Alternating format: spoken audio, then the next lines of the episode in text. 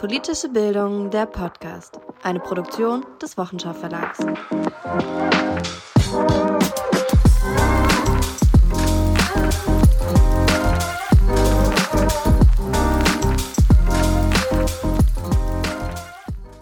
Hallo ihr Lieben und herzlich willkommen zu einer kleinen Zwischendrin-Folge von Politische Bildung, der Podcast. Ich bin Hanna aus dem Wochenschau Verlag und ohne viel Trara möchte ich euch heute einen Artikel aus dem Journal für politische Bildung vorstellen. Heute ist nämlich Tag des Podcasts.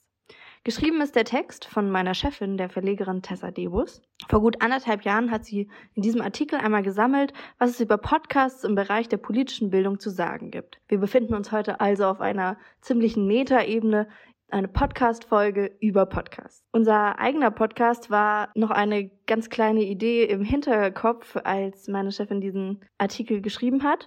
Wir freuen uns darüber, was sich seitdem im Bereich der Podcasts zu unseren äh, Themen, den Themen unseres Fachverlags getan hat. Und wir freuen uns auch sehr, dass wir unser kleines Projekt hier auch selbst umsetzen konnten und ähm, auf so viel Feedback und Hörerinnenschaft von euch gestoßen sind. Jetzt hören wir also erstmal in den Text rein und am Ende der Folge gebe ich euch noch drei weitere Podcast-Empfehlungen, die im Text nicht erwähnt werden. Der Text ist ja schon etwas älter und ähm, im Bereich der Podcasts passiert immer irgendwas. Bleibt also unbedingt bis zum Schluss dran.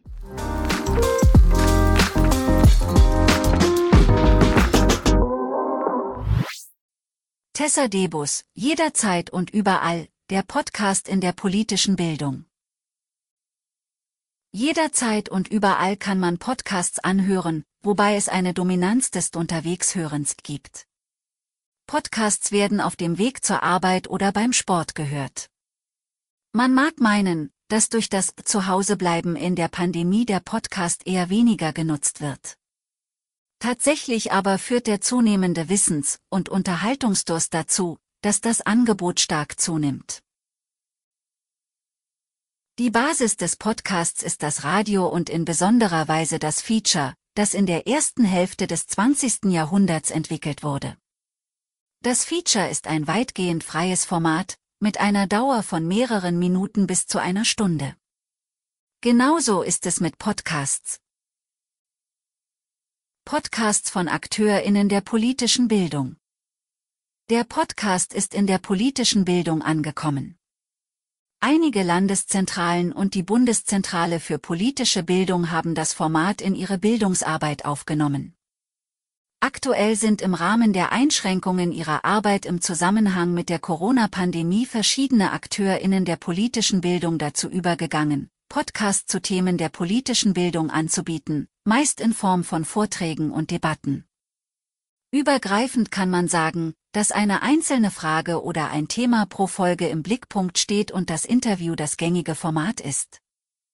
Die Podcasts stellen nicht nur Themen der politischen Bildung vor, sondern zielen auch auf die spezielle Hörerschaft der jeweiligen Anbieter ab. Zum Beispiel nimmt ein Podcast von Arbeit und Leben die Perspektive der ArbeitnehmerInnen auf. Oder Landeszentralen für politische Bildung achten darauf, regionale Bezüge herzustellen. Die MacherInnen für explizite politische Bildungspodcasts sind derzeit vielfach die institutionalisierten AkteurInnen der politischen Bildung. Dies sicherlich auch, weil sie verlässlich kontinuierlich arbeiten und somit die regelmäßige Produktion eines Podcasts gewährleisten können. Ein Manko für Podcast der politischen Bildung ist zu diesem Zeitpunkt, dass viele leider nicht zentral vertrieben werden. Das schmälert ihre Sichtbarkeit. Die Machart, das Format, aber auch die MacherInnen selbst sind sehr verschieden, weshalb es sich lohnt, sich die einzelnen Podcasts einmal anzuhören. Jugendliche oder Erwachsene, wer ist die Zielgruppe? Ein wichtiger Faktor bei der Produktion von Podcasts ist die Frage, von wem dieses Medium wie genutzt wird. In der Gym-Studie 2020, in der Jugendliche im Alter zwischen 12 und 19 Jahren befragt wurden, wird von knapp einem Fünftel der Befragten angegeben, dass sie regelmäßig Podcasts nutzen. Die Studie erwähnt Podcast hören zwar, aber das Hauptaugenmerk bei Jugendlichen richtet sich auf das Hören von Musik. Der Zugriff läuft über das Ranking der Plattformen Spotify, YouTube oder direkt live bei Radiosendern. Viele Studien zu Podcasts, die die Hörerschaft untersuchen, basieren derzeit weniger auf offiziellen Statistiken als auf Marketinganalysen. Bei vorsichtiger Einschätzung zeigen sich folgende Tendenzen. E-Books, Audiobooks und Podcasts werden meist parallel genutzt und verstärken sich gegenseitig. Bei der Mediennutzung nach Alter kann man festhalten, dass bei der Generation Z Podcasts am beliebtesten sind. Am wenigsten nutzen den Podcast die Babyboomer. Podcast zu den Themen Rechtsextremismus, Antisemitismus und Rassismus. Rechtsextremismus, Antisemitismus und Rassismus sind zentrale Themen in der politischen Bildung. Gerade zu diesen Themenfeldern gibt es Podcasts, die einen Beitrag zur politischen Bildung leisten können. Im Folgenden ein paar Beispiele aus diesem Feld. Sebastian Dörfler, Redakteur des Deutschlandfunk, rezensiert in der Ausgabe Die besten Podcasts des Jahres 2020 eine Reihe von Formaten, die auf das Thema Rechtsextremismus und Polizeigewalt reagiert haben und alle in sich abgeschlossene Features sind. Der Podcast Das Leben danach, produziert vom Mitteldeutschen Rundfunk, beschäftigt sich mit dem Attentat von Halle. Der Podcast ist mit neun Folgen in sich abgeschlossen und spürt dem Attentat bis zum Urteil nach. Er ist als Reportage aufgemacht und diskutiert zum Beispiel das Urteil sehr differenziert. Dörfler moniert, dass Hintergründe oder weiterführende Erklärungen dazu fehlen, warum Personen in rechte Szenen rutschen und wie man damit umgeht. Der Podcast benenne zwar das Problem rechtsextremistischen Terrors, höre aber da auf, wo politische Bildungsarbeit beginnt. Ähnlich gelagert ist der Podcast Deutsche Abgründe der Süddeutschen Zeitung zum NSU-Prozess. Auch in dieser Podcast-Erzählung ist laut Dörfler Kontextualisierung das Problem. So wird zum Beispiel weder die Fassungslosigkeit in der Gesellschaft historisch eingeordnet, noch aufgezeigt, dass rechtsextremer Terror Teil der bundesrepublikanischen Geschichte ist. Diese Produktionen zeigen, wie Podcasts sich einem zentralen Themenfeld der politischen Bildung widmen.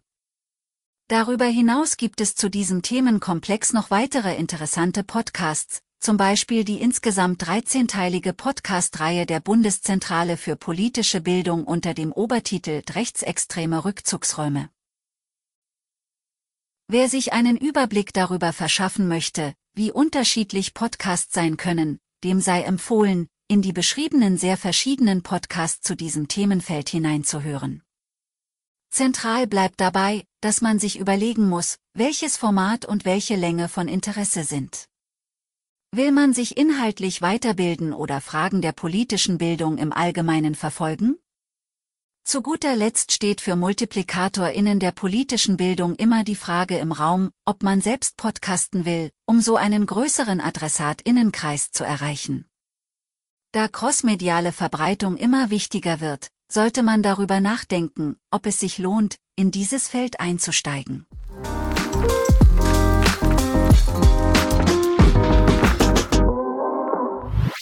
Drei Podcast-Empfehlungen möchte ich, wie versprochen, noch ergänzen. Seit Januar 2022 gibt es den Podcast Freiräume gestalten, der Bildungspodcast von Steve Kenner. Steve Kenner ist Teil der Deutschen Vereinigung für politische Bildung, also der DVPB. Er ist dort unter anderem Vorsitzender des Landesverbands in Niedersachsen. Und deswegen ist er als Autor und Herausgeber eng mit unserem Verlag verbunden. Bei uns erscheint die Verbandszeitschrift der DVPB, die Polis, und einige politikwissenschaftliche Bücher. Der Bildungspodcast bespricht spannende Themen aus den Feldern der Lehrkräftebildung, der Schule und der außerschulischen Bildung. Dann Empfehlung Nummer zwei ist der kleine Pause Podcast. Der leistet wertvolle Arbeit im Bereich der diskriminierungskritischen Bildungsarbeit. In Folge 13 und 32, das habe ich einmal nachgeschaut, sind Autorinnen von uns zu Gast.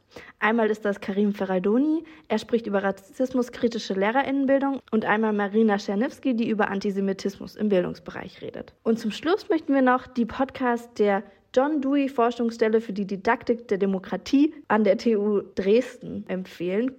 Kurz genannt wird diese Forschungsstelle JODIT abgekürzt. Ähm, ganz besonders da natürlich die Folge Politische Bildung in reaktionären Zeiten des Formats Brille auf, wir müssen reden. Und die Folge 4 von Jodit liest äh, in der die AutorInnen ähm, ihren Band Politische Bildung in reaktionären Zeiten vorstellen. Der Band ist übrigens bei uns erschienen und als Open Access Band frei zugänglich und sehr hilfreich im Bildungsalltag mit konkreten Fallbeispielen, wie Lehrkräfte mit menschenfeindlichen Aussagen oder Handlungen umgehen können. Das war es dann auch von mir mit dieser Podcast-Folge über Podcasts. Bis zum nächsten Mal. Politische Bildung, der Podcast, ist eine Produktion des Wochenschau Verlags. Alle genannten Bücher und Zeitschriften gibt's bei uns im Shop unter wochenschau-verlag.de. Wir freuen uns über Feedback und Austausch auf Facebook, Twitter und Instagram.